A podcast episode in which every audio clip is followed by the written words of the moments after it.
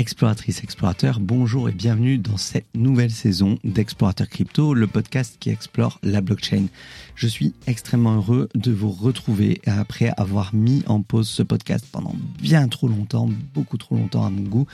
Et ça fait euh, plusieurs mois déjà que j'ai envie de le reprendre, mais euh, que je n'avais ni le temps ni le courage de, reprendre le podcast, tout simplement, euh, pour diverses raisons. Et en fait, j'ai été pas mal sollicité à droite à gauche par des personnes qui me disaient bon quand est-ce que tu reprends le podcast euh, je me suis dit bon ok c'est le c'est quand même maintenant le meilleur moment pour relancer un petit peu un podcast qui parle avant tout d'éducation éducation financière mais euh, d'éducation vis-à-vis de la blockchain. On est en ce moment depuis un an maintenant en bear market et ben pour l'avoir fait c'est euh, vraiment le meilleur moment pour apprendre ce qu'est l'univers de la crypto. Euh, il ne faut pas attendre, comme le font beaucoup de personnes, il ne faut pas attendre que le marché se relance. Il faut vraiment s'éduquer euh, maintenant, tant que, tant que le marché je vais pas dire est stable, même si on est aujourd'hui sur une stabilisation, puisque la chute, la grosse chute s'est terminée il y a plusieurs mois de ça mais on est sur un assainissement, un assainissement de, du milieu. On l'a vu avec notamment l'affaire FTX. Euh, voilà, typiquement, dans un bear market, tous ces projets-là, euh, qui sont des projets à risque et qui n'ont pas un véritable fondamental solide, eh bien, c'est pendant les bear markets que ces projets-là vont s'effondrer. Et c'est là également qu'on peut euh, découvrir les pépites à venir pour le prochain bull run qui devrait, a priori, avoir lieu si euh, le marché fait comme précédemment. Le prochain bull run devrait avoir lieu euh, en 2024. Donc tout ça, on en parlera au cours de cette saison. En attendant, on a cet épisode-là que j'ai enregistré il y a euh, plusieurs semaines de ça avec Armand Bouchard, le CEO de Coinstancy. Je vais vous laisser avec lui, il va vous présenter Coinstancy. On va discuter, on va refaire un petit peu le point sur tout ce qui s'est passé cette année sur le marché crypto. Alors vous verrez que du coup, on a enregistré cet épisode au tout début de l'affaire FTX, donc on en parle très très peu, on l'évoque à peine parce que ça commençait tout juste. J'ai eu pas mal de soucis avec les fichiers, je m'en excuse Armand, vraiment j'ai mis euh, plusieurs semaines à réussir à faire un montage, c'était une catastrophe. Euh, du coup j'ai corrigé le tir pour les prochaines interviews. Je reçois notamment mercredi prochain l'école Alira. Donc si vous avez des questions, vous me les laissez en commentaire et je les poserai à l'école Alira parce que je pense que vous êtes quand même assez nombreux à vouloir vous former au métier du Web 3. Donc profitez-en. Euh, je poserai toutes les questions qui sont pertinentes euh, et qui pourront amener un petit peu de euh, d'eau à mon moulin pour le prochain épisode. Voilà. Je vous laisse avec l'épisode et on reparle très bientôt de des futurs projets du podcast Explorateur Crypto parce que j'ai quand même pas mal de choses beaucoup d'idées, beaucoup de projets euh, dans, les, dans les bacs et j'aimerais vraiment échanger avec vous à propos de ça et puis avoir vos avis également. Voilà, Armand, c'est à toi, je te laisse et à très bientôt. Salut Armand. Salut. Armand, nous on s'est connus euh, sur le Discord de Cryptomatrix. C'est ça, exact. Voilà, euh, ton pseudo, alors je t'appelle toujours Blue et du coup j'oublie toujours la suite. Ouais, c'est Blue Shadow, mais du coup tu peux m'appeler Armand. C'est ça marche. Il y a une petite histoire que, que je raconterai un petit peu par la, par la suite. Ça roule. Euh, bah, est-ce que tu peux nous dire, donc vite fait, euh, qui tu es, toi, te présenter, et comment tu es entré dans le rabbit's hole, euh, comme on dit, c'est-à-dire le terrier du lapin, le monde de la blockchain eh ben, donc je m'appelle Armand Bouchard, j'ai 23 ans depuis pas très longtemps, et je suis en quatrième année donc en école de commerce et j'ai créé euh, Coinstancy il y a deux ans de cela maintenant, mais on s'y est vraiment penché à partir de, de janvier 2022. D'accord. Donc euh, voilà, moi je suis entré dans le monde de, la crypto et de la blockchain euh, un peu par hasard, parce que il y a quelques années, ça va faire maintenant quatre ans que je suis dans ce monde-là, je suis entré en mars 2019, et avant ça, je cherchais toujours à me faire un petit peu d'argent mais parce que je venais d'arriver en France. De base, on est des îles, donc euh, j'arrivais tout seul en France. Mes parents me donnaient un petit peu d'argent. Et moi, je me disais toujours, bon, bah, ok, c'est cool, j'arrive à bien vivre, mais est-ce que je pourrais pas gagner plus? Mmh. Donc j'ai cherché vraiment euh, le moyen de me faire euh, de me faire de l'argent. J'ai trouvé un moyen justement grâce à Spotify, en écoutant ses propres musiques, de générer euh, beaucoup beaucoup de revenus. Donc ça m'avait pas, pas mal rapporté sur les premières années où, j'étais tout seul en France. Et ensuite je me suis dit bon bah maintenant que j'ai un petit capital, comment je peux le faire fonctionner grâce à la bourse? Donc à peu près comme tous les débutants, je pense, je me suis inscrit sur Itoro et donc j'ai commencé à acheter différentes actions euh, un petit peu au pif parce que bon, j'y connaissais pas grand-chose. Et à un moment, je tombe sur euh, XRP, BTC, LTC. Pour moi, c'était des, des, actions comme les autres. Donc bon, euh, je mets un petit peu d'argent dedans. Et puis ensuite, je me rends compte que non, en fait, c'était des, des cryptos et qu'il y avait des amis qui m'en avaient parlé en décembre 2017, justement. Mmh Ils m'avaient parlé du Plexcoin à l'époque. Bon, je suis allé voir sa valeur il y a pas très longtemps. c'est plus une crypto. voilà. Mais euh, donc voilà, c'est comme ça que je me suis intéressé aux crypto avec Itoro. Ensuite, euh, j'ai rencontré quelqu'un avec qui on s'est lié d'amitié. Donc on, est rentré vraiment dans le monde euh, des cryptos ensemble. On a acheté nos premiers bitcoins sur Coinbase. On a acheté notre première ledger. On a fait nos premiers transferts. et donc tout ça, c'était bah, fin 2019 du coup, parce que début 2019, vraiment, je venais de m'y intéresser. Il y avait eu le le petit rebond où on était passé de, de, de 6 à 10 000, un truc comme ça, il me semble.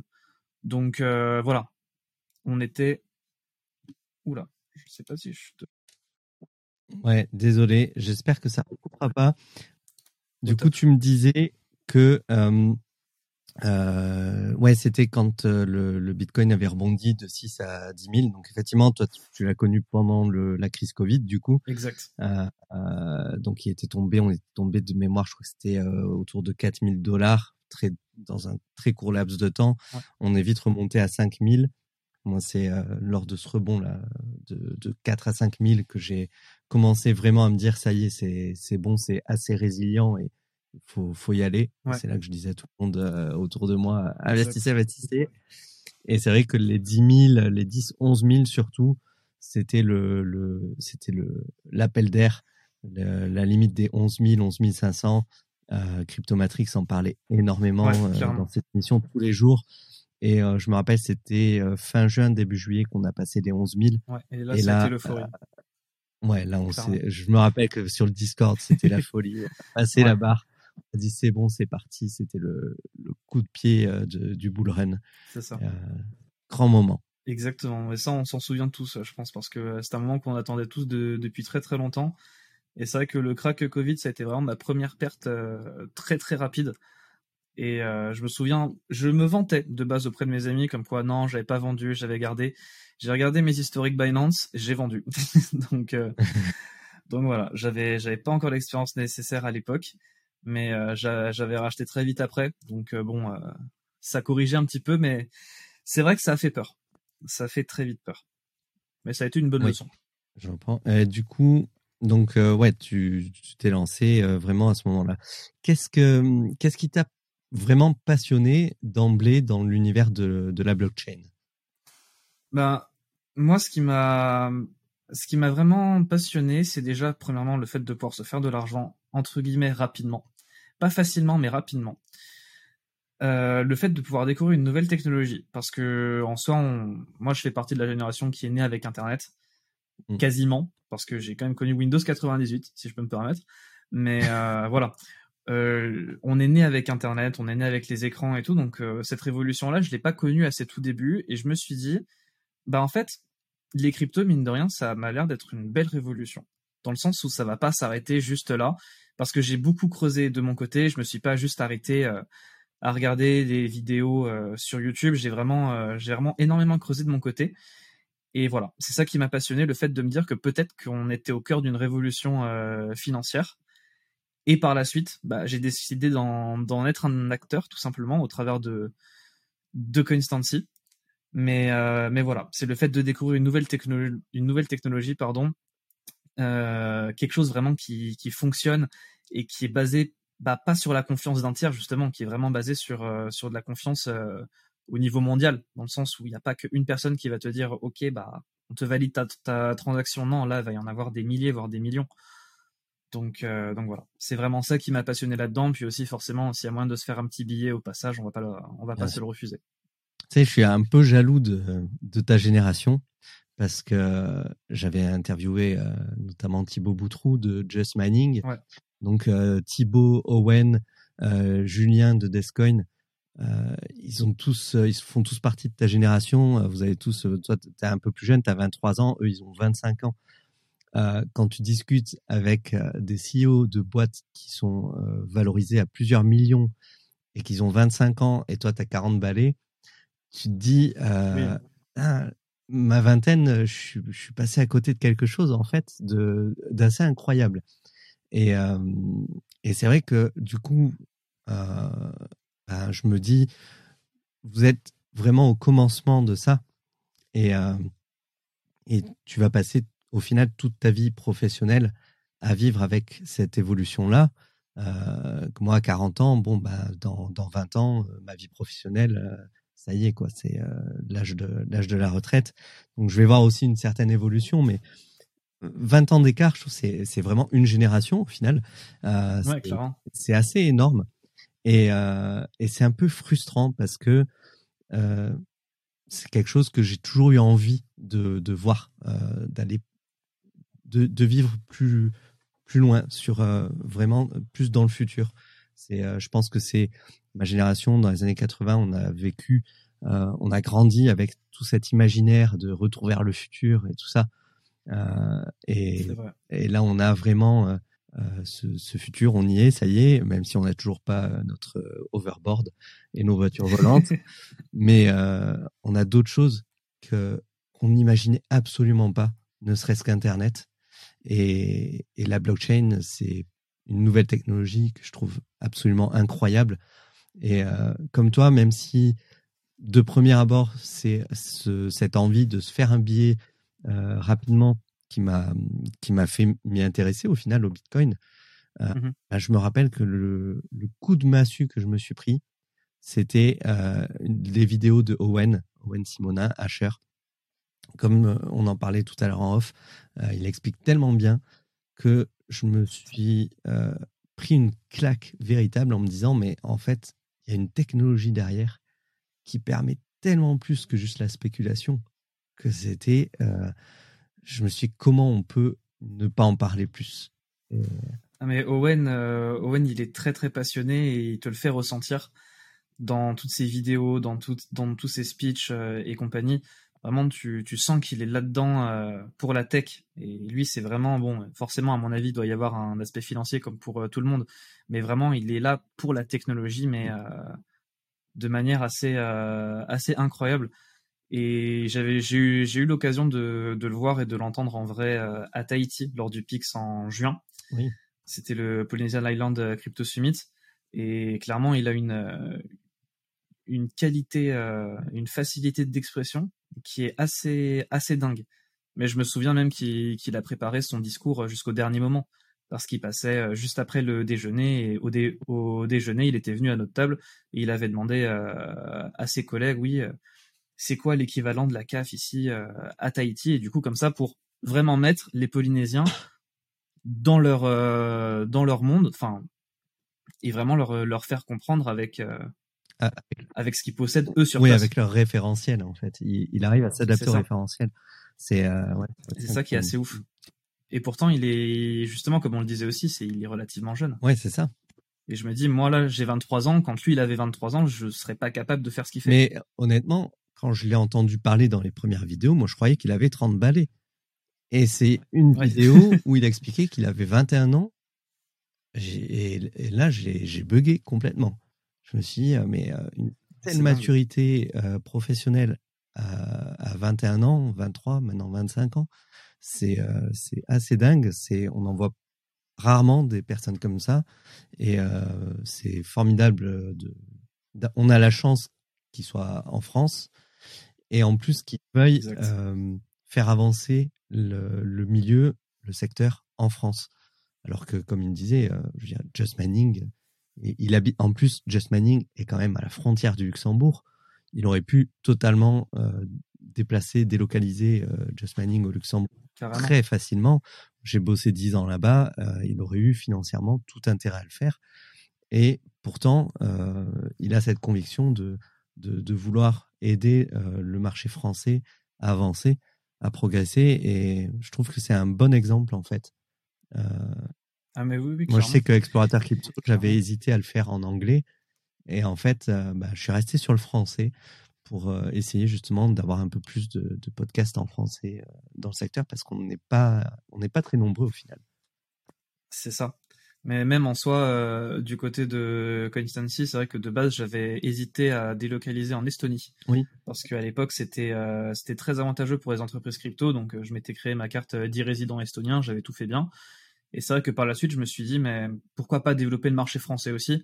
Pourquoi pas euh, s'implanter ici, même si c'est pas forcément le plus simple, c'est pas pas forcément le plus optimisé, mais euh, voilà, on va rester là.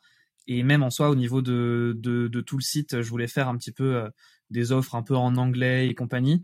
Au final, j'ai décidé, il y a pas si longtemps que ça, de rester sur du français. Bon, peut-être le nom de la boîte est en anglais, mais bon, voilà.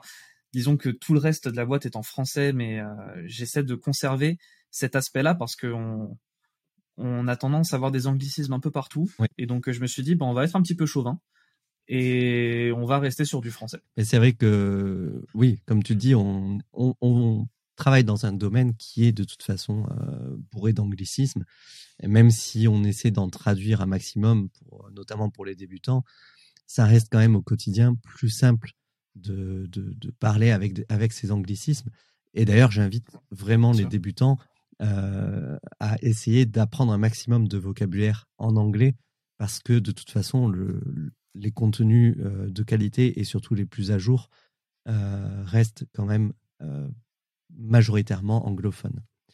Toi, tu es entré assez tardivement dans, dans, la blockchain. Au final, bah, c'est ton premier bear market que tu vis vraiment entièrement, intégralement, depuis la chute jusqu'à la reprise qu'on espère voir arriver acté. 2023, ça devrait commencer à reprendre, j'espère. Après, le, on l'espère tous. il y a, y a, toute une politique euh, autour euh, internationale et euh, il y, a, y, a, énormément de facteurs qui ne sont pas propres à la blockchain qui font que on, on, peut pas savoir ce qui va arriver. Mais quel a été au final ton ressenti en ce début d'année quand tout le marché s'est effondré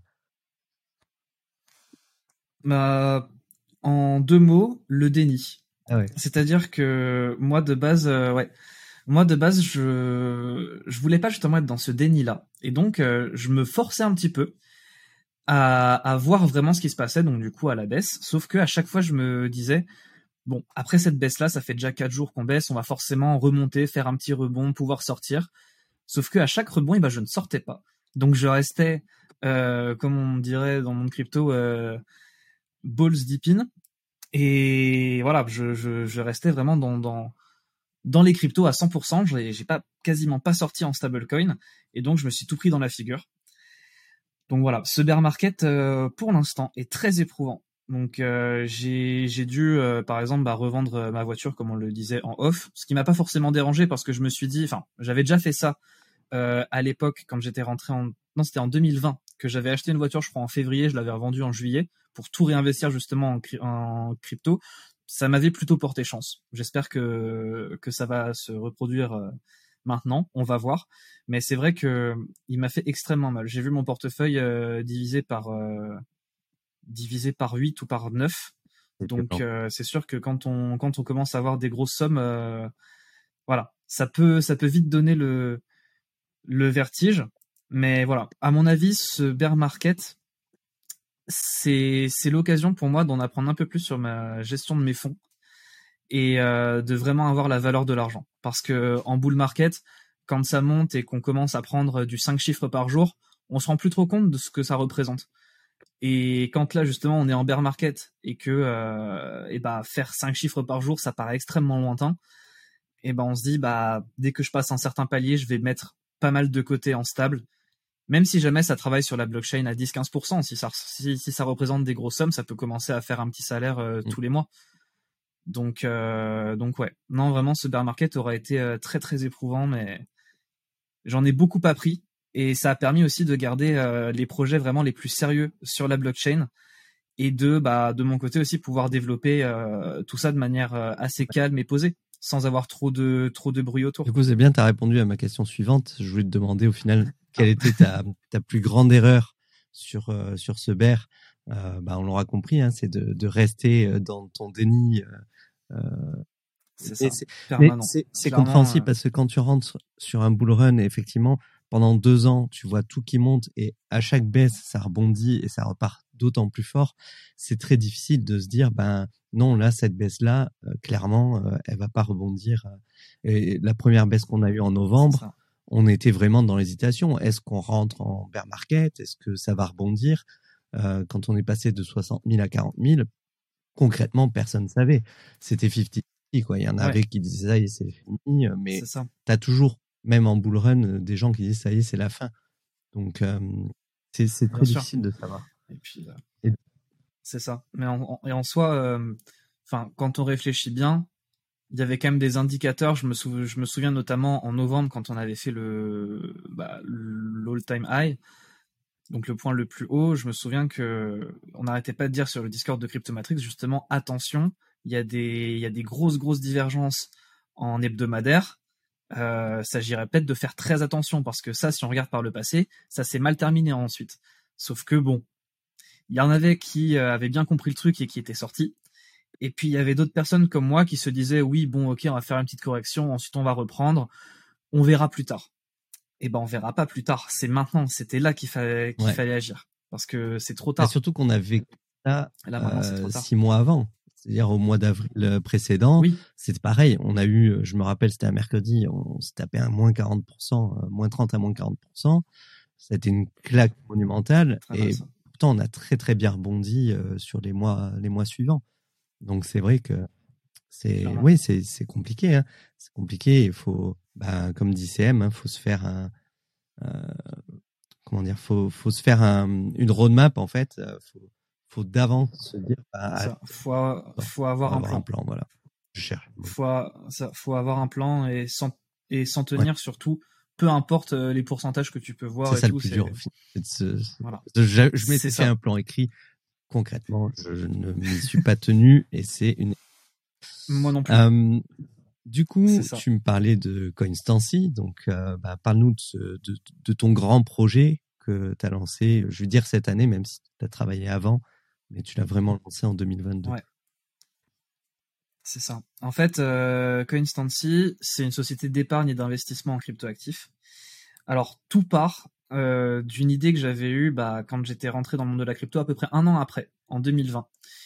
Euh, où du coup je me suis dit bah je vais créer une sorte d'épargne crypto. c'est-à-dire que de base les gens pouvaient déposer des bitcoins et des ethers et donc je les ai travaillés moi à l'aide à l'aide soit de plateformes que je connaissais des que, je connaissais déjà, pardon, soit tout simplement directement sur la blockchain. Donc je leur fournissais un petit un petit rendement sur leur Bitcoin ou sur leurs Ethers. J'ai très vite arrêté parce que ça m'a pas forcément plu et je me suis dit euh, la valeur elle varie trop. Une personne je peux pas lui dire ouais euh, tu vas gagner tant par an, c'est j'ai pas quelque chose de tangible. Donc je me suis dit bah on va faire quelque chose. On va enlever cette dimension crypto variable et on va prendre des stablecoins. Donc euh, des stablecoins, pour le rappeler vite fait, c'est des tokens donc sur la blockchain qui sont adossés à une euh, monnaie étatique. Donc on a des stablecoins dollars et des stablecoins euros et tout plein d'autres. Et donc en octobre 2020, je lance officiellement ma boîte Blue Shadow Invest. C'est de là que sort le pseudo Blue Shadow par la suite. Et euh, donc du coup, je lance ça en octobre 2020. Et un mois plus tard, tada, le PSAN arrive et moi je prends peur et donc euh, j'arrête tout j'arrête tout et puis je me dis bon bah tant pis. Euh, j'aurais mis de l'argent euh, dans un site que j'avais fait faire par euh, cet ami justement qui était aussi développeur et avec qui je me suis lancé dans la crypto. Et j'arrête pendant deux ans. Non pendant un an pardon parce que j'ai repris ensuite fin 2021 et je me suis dit bon on va repartir sur quelque chose de vraiment sérieux maintenant et donc, euh, j'ai créé un business model. J'ai fait, euh, fait quelques jours où vraiment j'ai rédigé comment ça allait fonctionner. Et donc, en janvier 2022 est sorti Coinstancy. Et euh, j'ai cherché quelques associés, dont une belle histoire. Enfin, belle pour lui, mais pas trop pour moi. C'est une personne qui a créé Ambrosia, qui s'appelle Victor, j'ai oublié son nom de famille, qui m'avait contacté à un moment pour potentiellement devenir associé. Donc, je lui parle de mon projet en détail et tout. Deux mois plus tard, je le vois revenir par message et qui me dit oui, salut Armand, j'ai créé mon projet Ambrosia, on permet de faire de, de, enfin, on permet de faire de l'épargne sur des stablecoins. Et là, je me dis, donc là, tu viens me voir, t'as pris mon, mon idée et tu viens me voir comme ça. Bon, depuis, euh, il est à l'incubateur Binance, donc félicitations à, à, lui, n'empêche, pour, euh, pour, pour, euh, tout ça, parce que il allait bien plus vite que moi. Et j'ai pas, j'ai pas baissé les bras, et limite, ça m'a donné envie de créer quelque chose qui allait pouvoir le concurrencer, voire le, le dépasser, on verra.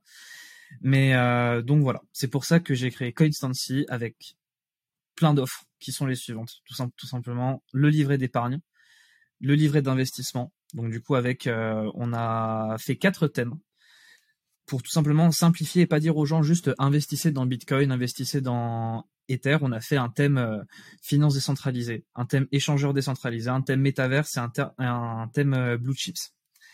Et du coup, c'est un peu comme une sorte d'ETF, mais avec de la crypto. Et donc du coup, les personnes déposent leur argent à l'intérieur et sont maîtres de leur perte ou de leur gain. D'un autre côté, le pôle épargne, on, offre 6 à 8% de rendement par an à nos clients, avec une possibilité d'assurer entièrement leur, leur, capital grâce à notre offre CoinCare. Et, euh, et voilà. Mais d'un autre côté aussi, et ça c'est un peu ce que tu voulais faire, euh, c'est-à-dire de l'éducation crypto, je voulais mettre cette dimension-là aussi au cœur de Coinstancy, c'est-à-dire qu'on s'adresse pas à un public qui s'y connaît, on s'adresse vraiment aux débutants et aux personnes qui, qui ont déjà entendu parler de la blockchain et des, et des cryptos et donc, on a développé Constancy Earn. C'est un peu comme euh, l'offre de Coinbase, c'est-à-dire que au travers d'un petit quiz d'initiation à une crypto tous les mois, eh ben, on peut gagner quelques euros de cette crypto-là. Donc, euh, ça va pas être des quiz très très compliqués, c'est vraiment juste de l'initiation. On peut les refaire autant de fois qu'on veut. Et donc, le client peut venir et peut gagner 2-3 euh, euros de d'une crypto différente chaque mois. Et donc, voilà, à peu près, c'est c'est ce qu'on propose. Donc du coup, des livrets d'épargne, des livrets d'investissement, euh, le Constancy Earn, du coup, donc un petit peu d'initiation à la crypto. Et j'espère d'ici la fin de l'année qu'on va pouvoir lancer les masternodes et le stacking. Justement, euh, il y a l'équipe de développement qui est euh, à fond là-dessus. Je vais anticiper quelques questions. tu parlais d'un rendement de 6 à 8 Comment est-ce que vous, pouvez euh, est-ce que tu peux nous expliquer comment vous pouvez offrir un rendement comme ça en sachant que les banques, on est sur euh, des rendements de l'ordre de 1% sur un livret A ou, voilà. Bien sûr. Bah, tout d'abord, nous, euh, on ne travaille qu'avec des stablecoins. C'est-à-dire que depuis la plateforme, même si vous possédez, enfin même si en soi le client ne possède pas de stablecoin, on a mis en place des, solutions qui lui permettent directement d'en acheter par lui-même. Ensuite, ces stablecoins-là, nous, on va les déposer sur ce qu'on appelle des vaults. Donc, du coup, ce sont des coffres sur euh, la blockchain euh, qui vont donc nous rapporter un peu plus de 10%. Il me semble qu'actuellement, ça tourne autour de 13-15%. Mais c'est du variable. Donc, c'est-à-dire que c'est pas du 13-15% assuré. Et donc, nous, ce qu'on espère, c'est que ces vaults-là vont pouvoir couvrir ces 6 à 8% de rendement annuel. et donc, nous, on se rémunère tout simplement en gardant ce qui reste au-dessus. D'accord de ces 6 à 8% là. C'est un pari que vous faites au final. Oui, c'est ça. C'est ça, clairement. On n'a aucune assurance que ça va vraiment marcher. Mais d'un autre côté, j'ai mes convictions. Dans l'équipe, on a nos convictions. Et effectivement, même si on ne peut pas l'assurer euh, à haute voix que ça va marcher, mm. euh, eh bien, j'ai, j'ai, comment dire, j'ai fort à parier que ça fonctionnera. Et ben, c'est ce qu'on te souhaite de toute façon. et qu'on J'espère aussi.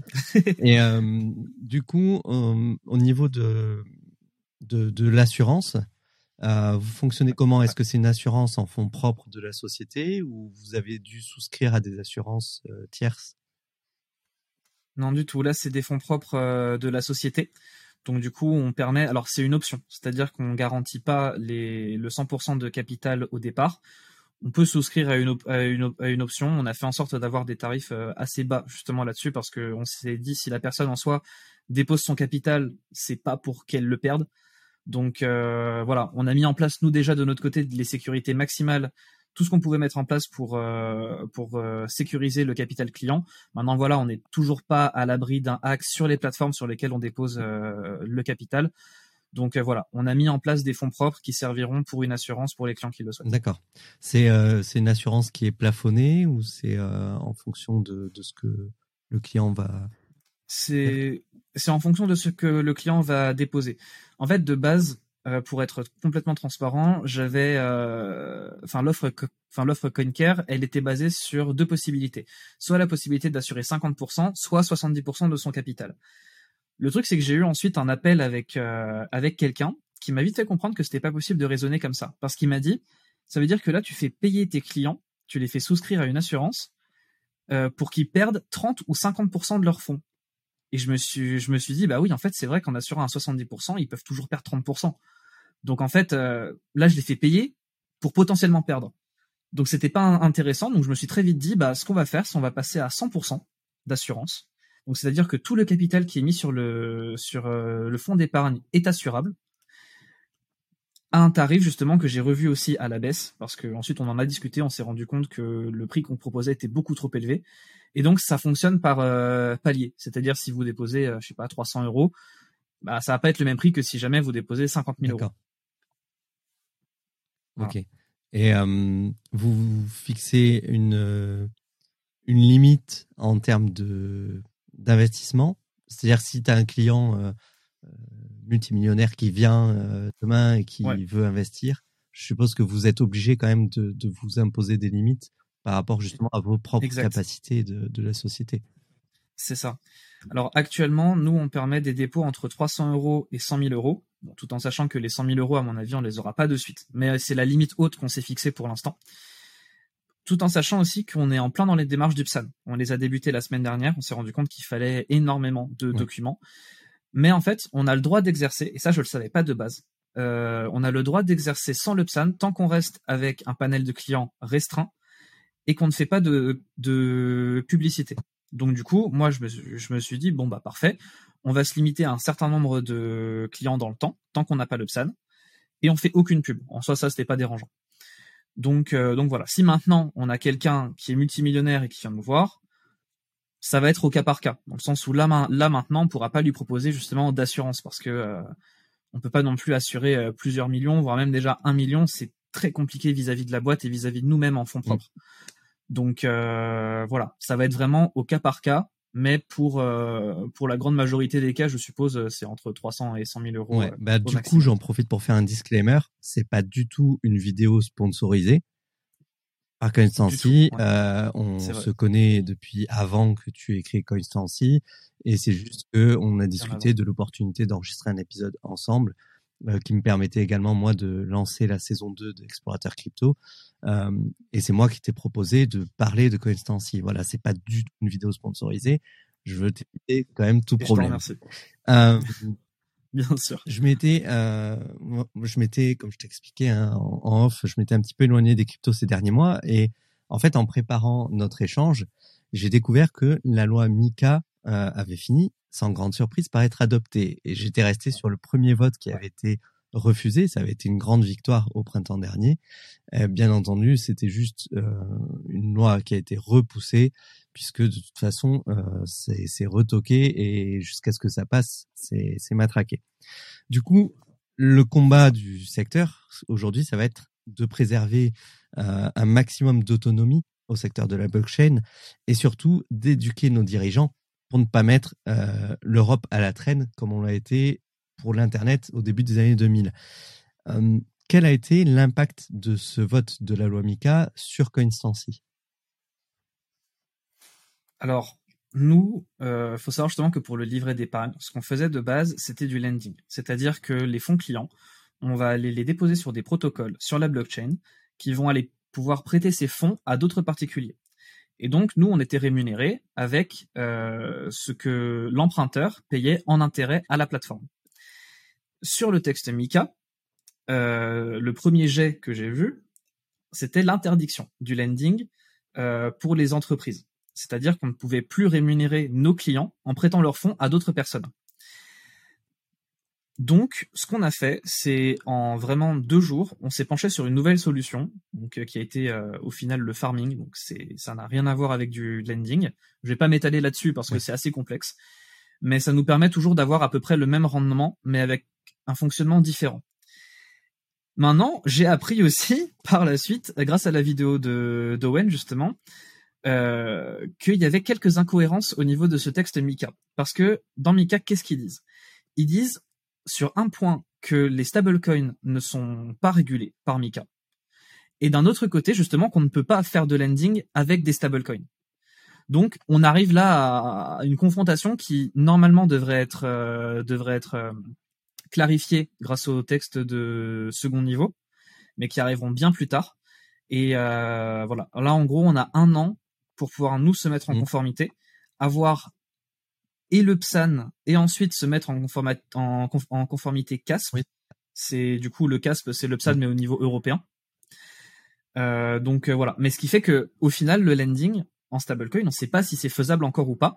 Mais par précaution, on a décidé de le supprimer. Comme ça, si jamais on a besoin nous de se mettre en, conformité, eh ben on l'a déjà fait assez tôt dans le projet et il n'y a pas besoin de revoir tous les process par la suite. Ouais, bien sûr, parce qu'en plus c'est du boulot que vous allez faire. Si c'est pour euh, travailler pendant des semaines, pour au final dans, dans six mois, un an, devoir euh, tout annuler et, et, essayer de rebasculer, euh, comme tu dis, autant autant travailler d'avance. C'était pas l'objectif. je pense qu'il y a suffisamment de boulot comme ça derrière. Vous êtes toujours deux ou c'est une plus grande équipe? Non, maintenant on est quatre. On est quatre dans la team. Donc du coup, il y a donc il y a moi en tant que, que, président. On a un développeur euh, qui a déjà sa boîte justement de création et de développement de sites web. Donc en soi, euh, ce qui nous permet d'avoir quelqu'un d'extrêmement qualifié sur ce sur ce point-là. Ensuite, on a une autre personne qui était un camarade, enfin qui est toujours d'ailleurs un camarade de promo, qui est compliance officer. Donc du coup, c'est lui qui s'occupe de toute la mise en conformité juridique. Il a un taf de malade. Donc euh, c'est pour ça qu'on on le voit pas forcément euh, beaucoup sur le projet et tout, mais je sais que derrière il taffe dur pour euh, qu'on puisse se mettre en conformité assez assez euh, assez vite, pardon. Et on a recruté justement un second développeur la semaine dernière pour pouvoir aider le premier sur le site parce que ça demande beaucoup de temps et vu qu'il est déjà sur un autre projet aussi, enfin sur son sur son entreprise en soi, et eh ben il avait pas 100% de son temps à accorder à Coinstancy, mais il en accordait déjà un bon 70-80. Mais c'est vrai que là, avec l'aide d'un second développeur, eh ben, ça va aller beaucoup plus vite. D'accord. J'ai vu que tu étais allé, euh, et tu nous en parlais tout à l'heure, en, Polynésie au mois de juin. Euh, c'est, ça t'a permis de donner un petit peu de, visibilité à Constancy dans le milieu? Clairement, ouais, parce que justement, j'avais fait en sorte que Constancy puisse être sponsor du Pix. Euh, et donc euh, j'avais fait ça assez rapidement parce qu'à l'époque j'étais en Thaïlande à cette époque-là. Donc euh, quand on jongle entre, les heures de Thaïlande et les heures de Tahiti, on échange un message par jour. Donc j'avais fait ça assez rapidement avec Helmut Banner, qui est le rédacteur en chef du journal du Coin et qui organisait donc ce, ce Pix justement. Et donc j'avais fait en sorte que Constancy soit partenaire, ce qui a été le cas. Et le fait aussi de pouvoir me déplacer sur place parce que je me suis dit c'est cool d'être partenaire, mais il faut que je sois quand même présent euh, pour pouvoir expliquer un petit peu euh, ce qu'on fait et qui on est. Parce qu'il faut savoir qu'à l'époque, on n'avait pas de site, on n'avait rien, on était juste un projet et le site était en développement. C'est-à-dire que littéralement, euh, et ça peut-être que personne ne le savait, le site que j'ai présenté au Pix est sorti la veille. D'accord. Donc voilà, on n'avait vraiment absolument rien. On est arrivé, enfin un peu la fleur au, au fusil. Et je pense que, moi, je pense du moins que ça a une, bonne chose que d'arriver là-bas juste en tant que projet qui n'a pas encore de, de, service à présenter concrètement. Parce que ça montre qu'on a de la volonté et que même si on n'a rien qui fonctionne actuellement, bah, on veut déjà se montrer et, montrer qu'on est présent dans, dans, dans le monde crypto. Mais justement, j'avais ramené, c'est juste ici, parce qu'il nous avait offert ça. C'est, euh, un petit, euh, une sorte de petit, comment dire ça, de petit trophée pour être partenaire du coup pour la première édition du Pix, donc avec une nacre de Tahiti. Et je trouvais ça, je trouvais ça super beau. Donc, euh, donc voilà. Mais oui, non, clairement, ça m'a permis aussi d'avoir énormément de contacts. Bien sûr. Et euh, même par la suite, de me rendre compte que ces contacts-là ont aussi des contacts. Parce que là, par exemple, le comptable qu'on a pris pour l'année 2023, eh bien, il connaît quelqu'un qui était au Pix euh, et qui est aussi du coup euh, président d'une boîte euh, crypto en Suisse. Et rien que ça, enfin, il m'a dit ouais, est-ce que tu connais un tel? Je dis bah, oui, oui, bien sûr que je le que, je le connais. Enfin, on s'entendait super bien au, au Pix. Et donc voilà, ça permet de, de rentrer un petit peu dans ce monde-là, de rentrer dans cette grande famille euh, qu'est le monde de la crypto. Et voilà, d'en être, euh, j'espère, un acteur euh, reconnu. On verra. On croise les doigts. du coup, la, dans le milieu de la blockchain, il y a de nombreuses, de nombreux domaines de compétences. On a la DeFi, les NFT, euh, on n'en a pas parlé parce que c'est pas le sujet de CoinSensi, mais on en a beaucoup parlé euh, en 2021 notamment. Euh, la spéculation, la santé, qui me concerne un peu plus, et plein d'autres domaines. Est-ce que toi, tu comptes développer tes compétences sur un secteur de niche, ou est-ce que tu vas quand même, tu prévois quand même d'être un acteur assez généraliste dans, dans le domaine de la, de la blockchain alors, c'est vrai que moi, mon, domaine de prédilection, c'est la finance décentralisée. Parce que j'ai vécu euh, l'été DeFi de 2020, je crois. Euh, mais vraiment, je l'ai vécu euh, en plein dedans. C'est-à-dire que je m'intéressais à tout ce qui sortait. Et voilà, ça permettait à la fois de faire des gains sympas, mais, mais surtout vraiment de voir l'émergence d'une nouvelle forme de finance et d'un nouveau, d'un nouveau type de, de, de projet crypto. Les NFT, je les ai connus euh, encore une fois au début, mais je me suis pas intéressé à la grosse hype euh, qui a eu. Euh, les achats-reventes de NFT, c'était pas trop mon truc. Moi, c'était plus pour l'art, donc en soi, ce qui fait que j'ai j'ai des NFT en physique d'ailleurs qui sont juste derrière là-haut. Et j'en ai aussi, j'ai aussi un tableau qui est accroché dans mon salon, qui est un, un NFT que j'ai fait imprimer sur toile. Donc voilà, disons que je m'y intéressais, mais juste pour l'art. Maintenant, avec Constancy, je pense qu'on va se concentrer exclusivement sur la finance décentralisée pour le moment. Et on utilise un petit peu toutes les, technologies qui sont mises à notre euh, disposition parce que par, exemple pour les livrets à thème, on a créé des NFT et chaque client, euh, ce ne sera pas montré sur son espace à lui, mais nous, en arrière-plan, ce qu'on lui fait, c'est on lui génère un NFT qui correspond à tant d'argent. Et donc, euh, on, on, sait combien est-ce qu'il possède, et euh, dès qu'il veut retirer son capital en soi, on sait déjà à quoi ça, ça, en quoi ça correspond. Pardon, je vais y arriver. Euh, mais du coup, voilà, on utilise un petit peu toutes les technologies, mais actuellement, moi, ma spécialité, c'est la finance décentralisée. Et je pense que je vais rester pas mal de temps là-dessus, parce que pour moi, il y a encore énormément à faire. Et quand on voit des, des gros acteurs, notamment JP Morgan, il me semble, qui a fait sa première transaction sur AAV la semaine dernière, on se dit, enfin moi du moins je me dis que qu'on en est qu'au tout début de cette finance décentralisée, c'est vraiment ce qui me passe. Ce qui est, je pense, un, atout pour euh, pour toi, c'est d'avoir lancé ton business en plein bear market, parce que déjà ça te donne le temps de développer euh, calmement, on va dire, parce que quand tu lances un projet en plein bull run, il y en a tellement, il y a tellement de bruit que c'est quasiment impossible de gagner en visibilité. Alors que là, tu peux vraiment prendre le temps de contacter, euh, de, voilà, de te faire un carnet d'adresses, de développer les choses, parce que de toute façon, tu sais pas demain que tu vas avoir un rush de, clients qui va dire bah vite vite euh, propose-nous une solution, euh, on a besoin de ça. ça. je pense que ça c'est un gros atout et les les projets les plus solides au final, ceux qui résistent au bear market, c'est ceux qui ont déjà connu un bear market dès le lancement la plupart du temps, ceux qui se lancent en plein bull run n'ont pas cette résilience-là. Et, euh, et j'espère en tout cas que ça va, ça va fonctionner pour toi. Bah, j'espère aussi. Mais c'est vrai que ça, on s'en rend compte à, la fois dans les projets euh, physiques, entre guillemets, euh, mais aussi sur, dans les projets sur la blockchain. Parce que, par exemple, tout ce qui est Ternois, qui actuellement continue à construire, continue à énormément travailler, euh, Galeon aussi, qui est justement euh, un projet blockchain sur euh, tout ce qui touche à la, à la santé.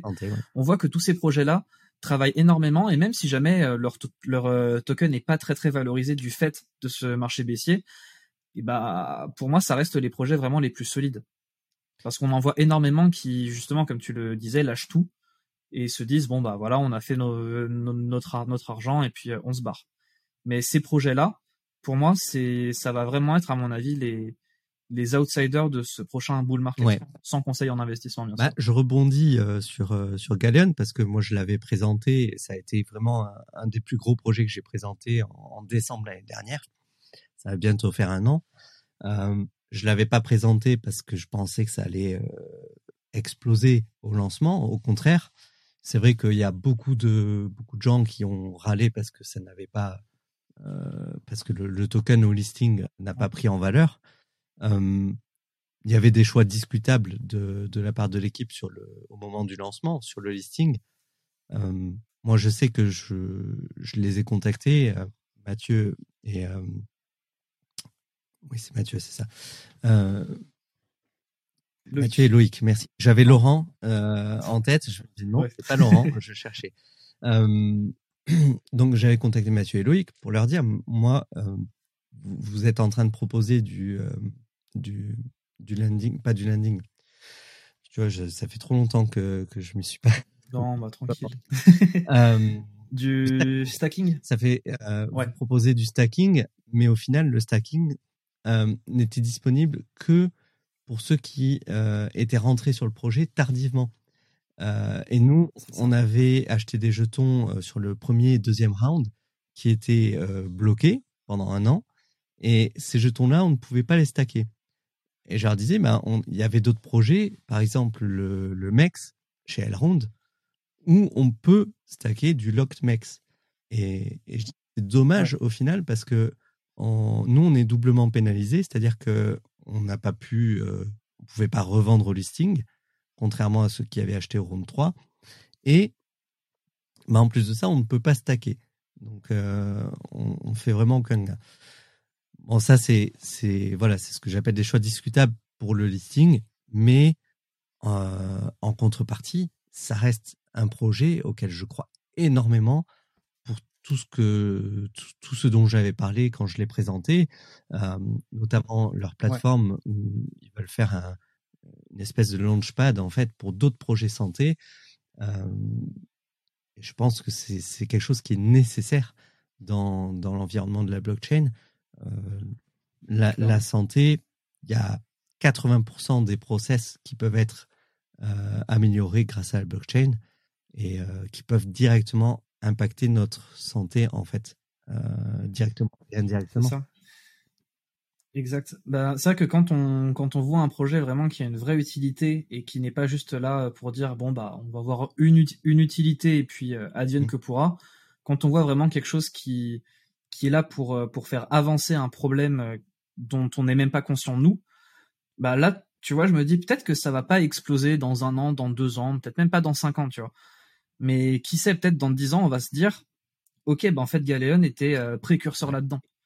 Et effectivement, moi, j'avais investi justement, comme tu, comme tu le disais, je crois que j'avais investi au round 1. Et euh, je sais plus combien il y en avait, il y en avait trois. Ouais, il y en avait trois. Des rounds, il me semble. Ouais, parce que j'avais investi au 1 et au 3. Effectivement, le troisième, j'avais tout revendu lors du, enfin, lors du listing, parce que je voyais que ce qui était autour, c'était pas. Il y avait quelque chose qui m'inspirait pas confiance. Et le round 1, en soi, je me suis dit, bon, bah, là, tu récupères au fur et à mesure ce qu'on te permet de récupérer, vu que c'est une sorte de vesting sur un ou deux ans. Et euh, ensuite, tu les mets en stacking, mais tu les mets en stacking pour euh, le truc de trois ans. Comme ça, euh, vraiment, tu touches pas. Et si jamais le projet prend, et bah, tu seras bien content d'avoir gagné tes 30% d'intérêt par an, en plus du, en plus d'avoir bloqué tes tokens. Et enfin voilà, pour moi, c'est un peu aussi une fierté que de pouvoir me dire, on a participé tous les deux euh, à ce round 1 et à peut-être aussi avoir été précurseur sur ce domaine-là. De toute façon, en, tant qu'infirmier, je pouvais pas ne pas ne pas pousser un projet comme Galéon parce qu'en plus c'est euh, c'est quelque chose sur lequel c'est le type de projet sur lequel je réfléchis depuis euh, depuis 2018, depuis que j'ai découvert la blockchain. Et j'avais même fait un pas pas un, pas un white paper, mais un, un simili white paper où, j'expliquais l'intérêt de la blockchain dans la santé et au niveau notamment du soin infirmier, euh, tout ce qui avait à améliorer et au niveau de l'hôpital plus généralement. Euh, c'est pas les mêmes, euh, c'est pas tout à fait la même chose que fait Galeon, mais ça se croise pas mal. Et, euh, et je pense que c'est quand même un projet que je garde euh, dans un coin de la tête, peut-être pour le lancer plus tard sur euh, la plateforme de Galeon, parce que vraiment, il y a, à mon sens, beaucoup, beaucoup à faire. après, la difficulté avec la santé, surtout en France, c'est que c'est majoritairement public. Et c'est tellement lent les process administratifs oh que je pense que c'est plus ça qui va freiner Galéon. Et moi, c'est pour ça que je disais aux gens, même sur le Discord de CM, vous investissez, c'est pour 5 ans, 10 ans. C'est pas. Et je m'en souviens de quand Ouais, c'est même pas pour un an ou deux. Moi, j'investis dans Galéon pour dans 10 ans, en fait. C'est pas du tout pour maintenant. Parce que, ben, soit ça marche et tant mieux, soit ça marche pas, tant pis. J'ai pas non plus euh, mes économies dedans. Ça. Mais euh, c'est de l'argent que j'étais prêt à perdre. Mais, mais c'est sûr que au-delà de l'aspect euh, pécunier, c'est quelque chose que j'ai envie de voir arriver, en fait, parce que ben, étant en travaillant là-dedans au quotidien, je vois tellement de choses négatives euh, et qui m'ont notamment donné envie d'arrêter d'être infirmier, même si j'ai repris aujourd'hui par la force des choses. Mais euh, il y, a, y, a, trop de maltraitance institutionnelle qui sont du fait directement d'une mauvaise organisation générale de la santé. Et euh, même si aujourd'hui on travaille euh, au niveau de l'État sur le dossier euh, numérique du patient et tout ça, je pense qu'on est très loin de, de ce que peut proposer la blockchain. après. c'est vrai que, mais vrai que ouais, dans le dans le domaine du médical, comme tu parlais sur le Discord de Cryptomatrix à l'époque, moi, franchement, c'est vrai que c'était ton discours qui m'avait donné envie d'investir euh, sur euh, Galéon. tu avais fait un podcast euh, ah, avec, eux? Pas avec eux. Je l'avais fait, et ben, j'avais fait un podcast moi tout seul. C'est-à-dire, j'avais pris leur white paper et je l'ai. En, en, fait, j'ai repris l'intégralité du white paper. Ça m'avait pris un temps fou. J'avais bossé, je crois, un total de plus de 30 heures dessus, où je reprenais chaque ligne et je faisais le parallèle avec pourquoi, en, expliquant en fait précisément euh, pourquoi je pensais que ça c'était euh, bien ou moins bien. Et, euh, et du coup, oui, j'avais fait quelque chose d'assez d'assez travaillé. On devait se voir avec Mathieu et Loïc. Au final, ça s'est ça s'est pas fait parce qu'ils devaient travailler sur le listing justement à ce moment-là. Et, et là maintenant, j'avais. C'est dommage parce que Mathieu habitait à Bordeaux comme moi. Donc, euh, j'espérais le voir. Et là, il m'a dit, ouais, bah, tu passes quand tu veux euh, dans nos bureaux à Annecy. Ah, Annecy, ouais. Ah oui, non, d'accord. Bah, c'est pas pour ouais, côté. Pareil pour moi. C'est, ouais. Je pense que ça fera c'est sûr. distance. C'est sûr. Mais, ouais. Bah, en soi, tu vois, euh, je me souviens aussi que j'avais écouté ton podcast justement et je me, je me, je me souvenais plus si jamais tu les avais interviewés ou pas. C'est pour ça que j'avais un petit doute. Mais euh, c'est vrai que je m'étais bien renseigné avant et c'est vrai que le taf que tu avais fait, ça, ça, je pense, ça, ça a sauvé pas mal de temps à beaucoup de monde. Donc, euh, déjà, je t'en remercie et c'est vrai que c'est ce qui m'a vraiment donné envie de, d'investir sur, sur euh, à la fois au rang 1 et ensuite au rang 3 en mode, bah, j'ai peut-être pas assez de tokens. Alors si, j'en avais assez. Mais euh, bon, au moins comme ça, là, j'en garde quand même, je crois, 80%, parce que je crois que j'avais fait 80-20 euh, entre le rang 3 et le rang 1. Donc, euh, donc bon, euh, il m'en reste encore pas mal et on va les garder pour euh, du long terme. Ouais, et j'ai vu, alors moi, ce que j'ai complètement raté, et pourtant, c'est un projet auquel je crois énormément, c'est Ternois. parce que je l'avais découvert au tout début où CM en avait parlé dans son émission et je me dis c'est énorme vraiment il y a un potentiel de ouf ouais. et au final ben je travaillais à ce moment-là et je m'y suis pas intéressé et ça fait partie de ces projets qui m'ont donné envie d'arrêter d'être infirmier parce que je voyais que je passais à côté de tellement de choses euh, en bossant 80 heures par semaine, j'ai dit non, non, non, non, il faut vraiment que je m'investisse à fond dans, dans la blockchain. Et donc il y a eu Ternois que j'avais rencontré à, à Paris, euh, et c'est pareil, ils sont dans le sud-ouest, donc il faudrait vraiment que je me déplace chez eux pour réaliser une émission. Il euh, faut que je les recontacte là. Et et il y avait Akala aussi. Avais investi. Ouais, bah justement, sur ces deux-là, euh, Ternois, j'en avais entendu parler par euh, quelqu'un qui était sur le Discord de Cryptomatrix, je sais plus trop qui j'ai oublié le nom. Euh, mais c'est vrai que j'avais euh, j'avais investi à la toute toute toute toute première pre-sale, c'est la pre-sale Seed. Donc encore avec des euh, contrats papier et compagnie, j'avais eu un appel avec euh, Michael Canu justement pour qu'il me pitch un petit peu son projet. Alors bon, je t'explique, j'étais pas un cador non plus dans la crypto, mais je trouvais ça sympa qu'il y ait un, qu'il y ait un, enfin, président de boîte, un directeur de projet, si je peux dire ça comme ça, qui, qui puisse t'appeler et prendre du temps pour t'expliquer comment ça fonctionne. Mm. Et c'est vrai que au plus haut de Ternois, donc je dis bien au plus haut, c'est-à-dire que c'est plus la valeur actuelle, j'avais fait x100 sur mon investissement. Donc c'est sûr que un x100 c'est le premier de ma vie, ça arrive pas souvent. Et euh, ouais, c'est c'est quelque chose qui est euh, même là encore maintenant, j'ai pas mal de Ternois. J'en ai j'en ai lesté une bonne partie parce que même sur un x50 euh, tu prends tes profits. Mais ouais, il m'en reste encore plutôt pas mal qui sont stackés sur sur leur blockchain. Et concernant euh, Akala, bah, j'en avais entendu parler par euh, No Risk No Fun sur euh, le Discord de, de Cryptomatrix aussi. Et c'est vrai qu'il m'avait bien bien chauffé, donc j'avais participé à leur à une à une de leurs préventes. Au final, là, les tokens, je les avais revendus quand ils étaient un peu plus hauts que maintenant, et je les avais rachetés un petit peu plus bas. Donc bon, je m'étais fait un petit peu de bénéfice, mais pas énorme. Mais c'est vrai que ça, encore, une fois, c'est quelque chose que je garde. Et bon, même si la valeur euh, décroît, décroît, décroît, j'ai tendance à me dire que ça peut être aussi un, un outsider euh, d'ici euh, d'ici quelques années. Ouais, on sait jamais. Moi, c'est pareil. J'ai pas j'ai pas touché à ce que j'ai mis dedans parce que j'ai déjà récupéré beaucoup trop de choses et revendu beaucoup trop de, de ce que j'avais investi pendant trois ans.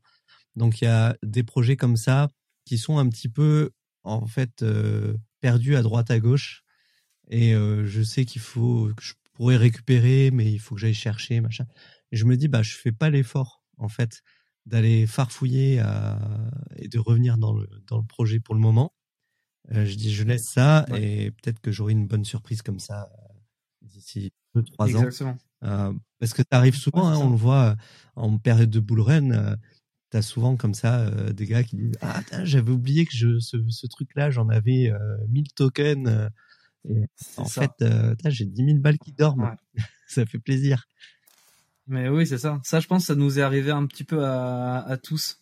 Mm. Mais euh, je me souviens, euh, j'avais mis, c'était sur Monolith à l'époque. C'est une carte, une carte bancaire qui est basée en, en Angleterre, je crois. Enfin, c'est quelque chose comme ça. J'avais déposé à l'époque, je crois, enfin 0.3 Ether. Donc à l'époque où l'Ether valait encore 200 euros. Donc bon, ouais, c'est ça. J'ai laissé pouler ça. Et à un moment, je suis, je suis revenu dessus vraiment au pif parce que je vois une, une application que j'avais pas ouvert depuis très longtemps sur mon tel, et puis là, je retrouve 0.3 Ether, 1500 euros, je me dis, bon, putain, c'est cool. Franchement, euh, des petites découvertes comme ça, ça fait très plaisir. Ouais, c'est Et puis, ouais, après, même en soi, euh, des tokens que tu que t'oublies, euh, enfin, j'avais, j'avais utilisé APY Finance, c'est pas APY, c'est pas APY, c'est APY, c'était un projet euh, de 2020, je crois. J'avais gagné quelques quelques-uns de leurs euh, tokens et au final, euh, je les ai revendus pour un bon prix. Pareil pour X tokens, j'avais complètement zappé que j'avais ça. Je me je me retrouvais avec un, un, sacré montant quand même dessus parce que je voyais les gens qui commençaient à en parler à un moment sur le Discord de Cryptomatrix qui avait dit ouais, il a fait x2 en une semaine et tout. Je me dis ok, ça me dit un nom ce truc. Du coup, je vais voir, je me connecte sur mes trois quatre toilettes et je vois que sur un, et effectivement, j'avais posé pas mal dessus. Et c'est vrai que quand je les ai ressortis, bah, ça faisait plaisir. Maintenant, bon, euh, en période de bear market, euh, tu te dis que tu as oublié des tokens, tu vas voir, ouais, bah, ça vaut 3 centimes. Ouais, c'est ça. Donc, tu touches pas. Pas le même narratif. Non, c'est ça. C'est des tokens qu'il faut, clairement, on n'y touche pas et puis on garde, euh, on verra plus tard, quoi. C'est exactement ça. Mais par contre, c'est vrai que c'est le bon moment euh, j'en profite puisque voilà, on fait la, on enregistre la première émission de, de cette deuxième saison d'Explorateur Crypto.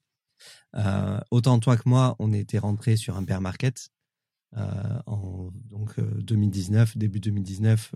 C'était un beau bear market, surtout en mars avec le la, la crise Covid. Et au final, euh, c'est vraiment les périodes dans lesquelles il y a les projets les plus solides qui sont encore en route. C'est-à-dire que si on veut investir dans la crypto, à mon sens, même si on ne sait pas de quoi demain est fait au niveau international, euh, au niveau de la politique, tout est instable aujourd'hui. Il y a tellement de facteurs externes qui sont qui font que c'est instable. Voilà, mais si vous voulez investir dans quelque chose, c'est-à-dire si vous avez euh, de l'argent à perdre entre, entre, guillemets, que vous pouvez risquer à investir, bah il vaut mieux l'investir maintenant petit à petit en faisant un DCA que d'attendre et attendre et attendre que ça reparte. parce que je vois, parce que c'est quand il y a, il y a 3-4 mois, je crois que c'était en juin que l'Ethereum avait tapé les 900 dollars, même un petit peu en dessous. Et quand j'ai vu ça, je disais à ma femme, mais en fait, là, si j'avais 100 000 balles, je mettrais 100 000 balles dans l'Ether, direct. J'ai à 800 euros, oui, non, mais c'est sûr. Tu, passes de 4 000 à 800, tu dis, bah, peut-être que ça peut descendre encore. Mais déjà, de 4 000 à 800. mais tu prends pas beaucoup de bah, risques. Voilà, tu, tu limites ton risque. Et, et c'est en ça que j'étais un peu frustré de ne pas re-rentrer dedans. Et effectivement, trois semaines après, on avait déjà fait un fois deux. Ça avait, ça avait vachement rebondi. Donc, ah euh, on est, malgré le contexte euh, mondial, on est quand même sur une période où euh, c'est le bon moment, entre guillemets, pour commencer à investir. On a le temps, il faut prendre le temps de réfléchir à ces investissements, de se renseigner sur les projets, mais même, c'est, j'ai perdu son nom, l'auteur de Père riche, Père pauvre, Ok, Robert Kiyosaki. Voilà. Euh, Robert Kiyosaki a fait fortune à plusieurs reprises sur des cracks, en fait. Euh, il a fait faillite aussi, mais les fois où il expliquait où il a gagné vraiment des millions et des millions, c'est euh, quand il a profité des cracks et notamment de, du crack de 2008 où en fait il a investi massivement dans l'immobilier qui ne valait plus rien puisque c'est une crise qui a été aussi qui avait impacté fortement l'immobilier et il pouvait racheter pour des bouchées de pain des maisons, des immeubles entiers qui ont par la suite repris une valorisation énorme. Et Robert Kiyosaki s'intéresse fortement au Bitcoin depuis sur ses podcasts et ses émissions sur YouTube. Il en parle très régulièrement depuis 2-3 ans. Et, et, là, il commence à redire, ben, on approche de, des opportunités d'investissement, que ce soit sur l'immobilier ou sur, le, euh, sur tous les marchés. En fait, il faut surveiller de près maintenant parce que dès que ça va chuter, ben, il va y avoir un vent de panique si on a la bourse qui continue de chuter. Et euh, ben, les, ceux qui feront fortune demain, c'est pas ceux qui vont paniquer dans, dans la chute, c'est ceux qui vont en profiter pour récupérer l'argent de ceux qui en perdent en fait. Ouais, c'est ça, clairement. Ça, je me, je me souviens quand on avait eu le crack euh, Covid justement en mars 2020 euh, sur les cryptos, quand on était encore en plein Covid, donc attestation et compagnie. je m'étais fait une attestation de ma boîte, donc je m'autorisais moi-même à faire mes propres déplacements. Donc c'était un petit peu un life hack de l'époque et qui et qui fonctionnait parce que à chaque fois que parce qu'en en gros je faisais des allers-retours entre la Bourgogne et Lyon et euh, c'est vrai qu'à chaque fois que je me faisais arrêter euh, à, chaque, péage par euh, des gendarmes, il y a eu une fois un gendarme qui m'a dit mais du coup vous faites de l'investissement, du trading et tout. Je dis ouais en gros en gros en gros c'est ça. Et il m'a demandé mais est-ce que là du coup c'est le bon moment pour pour investir? Je dis bah franchement vu la baisse qu'il y a eu, je pourrais pas vous faire de conseils mais ouais c'est sûr que c'est mmh. mieux qu'en pleine hausse. Et je pense que les, les grosses baisses comme ça, ça fait énormément de bruit, tout comme les grosses hausses, mais les gens sont beaucoup trop frileux. Alors que ça devrait être complètement l'inverse. Justement, les prix sont, les prix sont bas. Quand il y a des promos, est-ce qu'on va se demander si jamais il y a une arnaque derrière, si jamais ça va encore tomber plus bas? Bah non, on achète parce qu'on sait qu'ensuite le prix il va, il va remonter. Alors sur les marchés, on ne sait pas si le prix il va remonter, mais si on a des convictions et si on s'y intéresse un minimum, euh, on comprend que le marché peut pas baisser indéfiniment le marché dans sa globalité. Il peut y avoir des actifs qui baissent indéfiniment, mais on comprend vite que le marché dans sa globalité, s'il baisse indéfiniment, c'est la fin du, système financier actuel. Bon, on n'y est pas encore, mais euh, c'est sûr que si jamais ça arrive, bon, bah, en soi même l'euro vaudra plus grand chose. Donc, il euh, n'y a pas grand chose à perdre. Ouais, c'est ce que je dis toujours. C'est quand euh, souvent les gens qui connaissent pas me disent ouais, bah, le Bitcoin il a encore baissé, machin, et t'as pas peur que ça aille à zéro ou... Et je dis en fait, le jour où ça arrive, ça veut dire que ton argent en banque, il vaut plus rien aussi. Parce que ça. veut dire qu'il y aura eu une crise systémique globale, euh, un effondrement euh, systémique. Et ce sera le cadet de nos soucis, en fait, à ce moment-là. Euh, moi, j'ai plus peur pour l'avenir du changement climatique qui va impacter notre quotidien très fortement dans les prochaines années que des crises euh, économiques, en fait. Oui, clairement. Parce que l'économie, c'est rattrapable. Le climat, c'est plus délicat. Bah, le, climat, oui, je, sais pas, enfin, c'est un autre sujet, mais c'est quelque chose qui me préoccupe beaucoup plus que, que l'économie, même si ça aura un impact euh, très fort, je pense. Mais, euh, mais c'est, c'est quelque chose aussi sur lequel on peut travailler, même, euh, même dans le milieu de la blockchain. Euh, d'ailleurs, on a vécu là le, le merge de Ethereum qui fait qu'on peut enfin arrêter de nous dire euh, Ethereum, ça consomme ça d'énergie, ça pollue, machin. Plus maintenant, c'est fini. Voilà. J'avais fait un épisode sur le, la pollution et le Bitcoin, un petit épisode rapide où j'expliquais que 70% de l'énergie utilisée par le Bitcoin, c'est de l'énergie renouvelable aujourd'hui. Et c'est de l'énergie qui, de toute façon, si on ne l'utilise pas pour miner du Bitcoin, c'est de l'énergie qui est perdue. Ça. Les mineurs vont directement à la source, euh, là où on produit l'énergie. Et en fait, il faut savoir que 40% de l'énergie électrique produite dans le monde est perdue.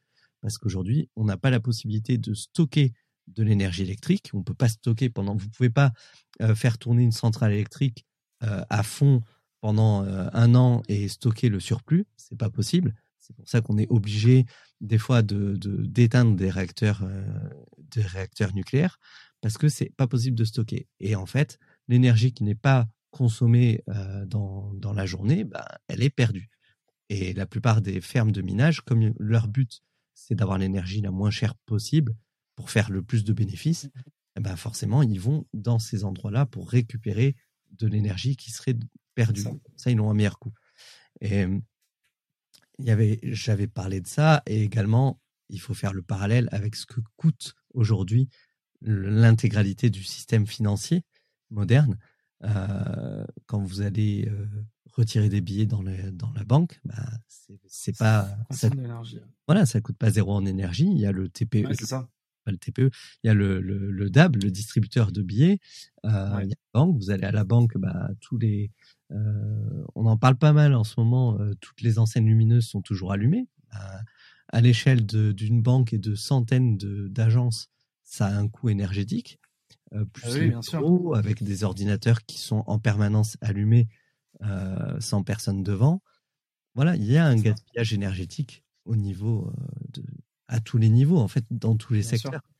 Ouais, c'est ça. Actuellement, ça se concentre sur Bitcoin euh, et sur ce que ça consomme parce que c'est une nouvelle technologie. Que, au mm. final, on se rend compte que niveau financier, c'est pas forcément si mal que ça. Donc, on se dit, bah, on va l'attaquer sur le point de vue euh, énergétique.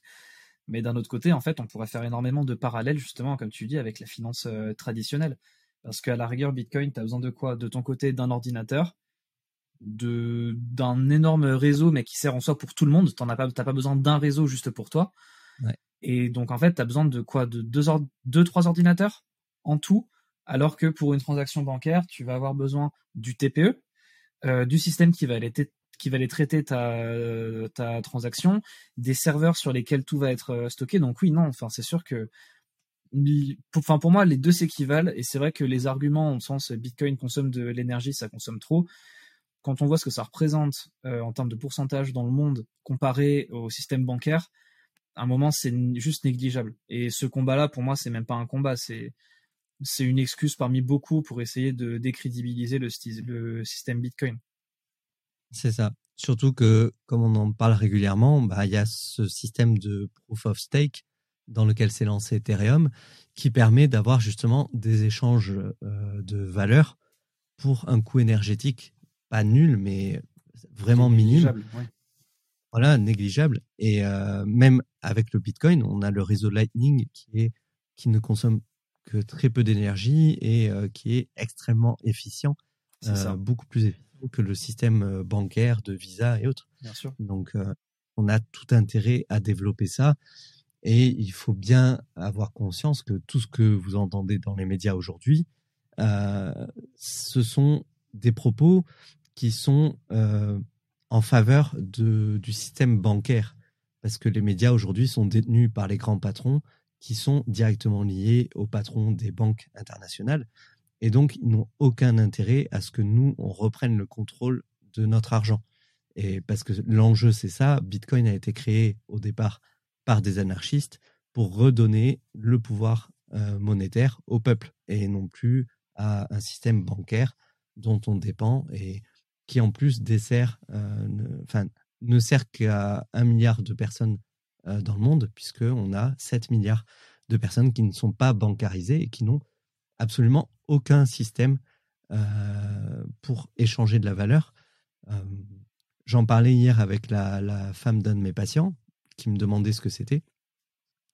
Et je lui disais, bah, en fait, en, en, Afrique, on le voit bien, les personnes qui viennent d'Afrique pour travailler en France et qui envoient ensuite de l'argent à leur famille, euh, avant, ils passaient par Western Union et ils se payaient du 10-20% de frais, je sais plus, c'était monumental. C'était énorme. Euh, ils se faisaient littéralement voler, en fait. Alors qu'aujourd'hui, avec le Bitcoin, bah, ils peuvent envoyer du Bitcoin directement euh, et ça ne coûte absolument rien. Et... Ouais, c'est ça, c'est, ça te coûte quelques centimes que tu envoies 5 euros ou bien 100 000 euros, quoi. C'est ça qui est ouf. Et, en plus, c'est instantané. Donc, euh, je trouve que c'est, euh, c'est une très bonne chose qu'on ait aujourd'hui, euh, hypothétiquement, 8 milliards de personnes, puisqu'on, je crois que c'est ce mois-ci qu'on passe à 8 milliards sur Terre. 8 milliards de personnes qui ont la possibilité de s'échanger de la valeur euh, de façon euh, équitable en fait. Exactement. voilà, on part, euh, on part sur plein de choses. ça fait, ça fait longtemps en fait. Ça fait plusieurs mois que j'ai pas vraiment échangé sur le sujet de la crypto et ça fait vraiment plaisir. Il y a énormément à dire et ça avance, ça avance tout le temps en soi. Ouais, c'est vrai, ça s'arrête. C'est pour ça que j'ai dit, faut pas que je décroche trop longtemps parce que après, il faut remettre dans le sur le marché en fait, sur le secteur. Euh, je vais, euh, je vais te laisser aller manger. Je te remercie en tout cas de, euh, bah, de m'avoir donné l'opportunité de relancer la saison 2. Là, ça, ça m'a remotivé. c'est vrai, de, bah. de, tout ça, ça renvoie à plein de souvenirs et on se dit, bon, allez, je m'y remets à. Euh, l'envie de, de rééduquer euh, les gens aussi, de repartager toutes les connaissances et surtout de lutter contre les fausses croyances. et c'est vrai que maintenant que j'ai appris que le, la loi Mika était passée, ben, plus que jamais, je me dis, on a besoin de chaque personne qui pourra éduquer nos, nos dirigeants. N'hésitez pas à en parler à vos députés aussi, puisque c'est les députés qui votent les lois. Euh, éduquez-les si vous avez la possibilité d'échanger avec eux autour de ce sujet. Euh, les députés sont euh, au pouvoir du peuple, normalement, et vous avez la possibilité de les contacter, de prendre des rendez-vous au bureau de votre député local pour expliquer un petit peu ce qu'est le Bitcoin et dans quel sens ils doivent essayer de faire avancer la loi MICA qui a de bons côtés mais il faut pas que ce soit un frein à l'investissement et à l'entrepreneuriat. moi, c'est plus de ça que j'ai peur, c'est que on ait tous les talents qui partent euh, aux États-Unis et dans d'autres euh, pays, parce que parce que l'Europe serait trop fermée et ça serait contradictoire avec les propos qui ont été tenus par l'Europe qui veut devenir un hub euh, mondial de la blockchain. C'est ça. Mais il faut s'en donner moyen. Ouais, c'est ça. À la fois, il faut faire des efforts d'un point de vue entreprise, mais aussi des efforts d'un point de vue euh, des lois qui sont passées. Donc, euh, on espère que, que, ça ira dans le bon sens. Et puis, bah, je tenais du coup aussi à te remercier pour euh, bah, de m'avoir donné l'occasion de pouvoir m'exprimer ici. C'est vrai que c'est la première fois pour moi en, en, podcast et en interview un petit peu comme ça. Donc, voilà, merci beaucoup. Et puis, bah, j'espère en soi que que Explorateur Crypto continuera. Et puis, de toute façon, on se, on se reverra j'en suis sûr.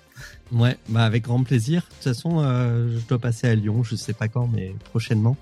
Donc. Euh... Bah écoute, euh, tu me tiens au courant et puis on se fera un petit truc.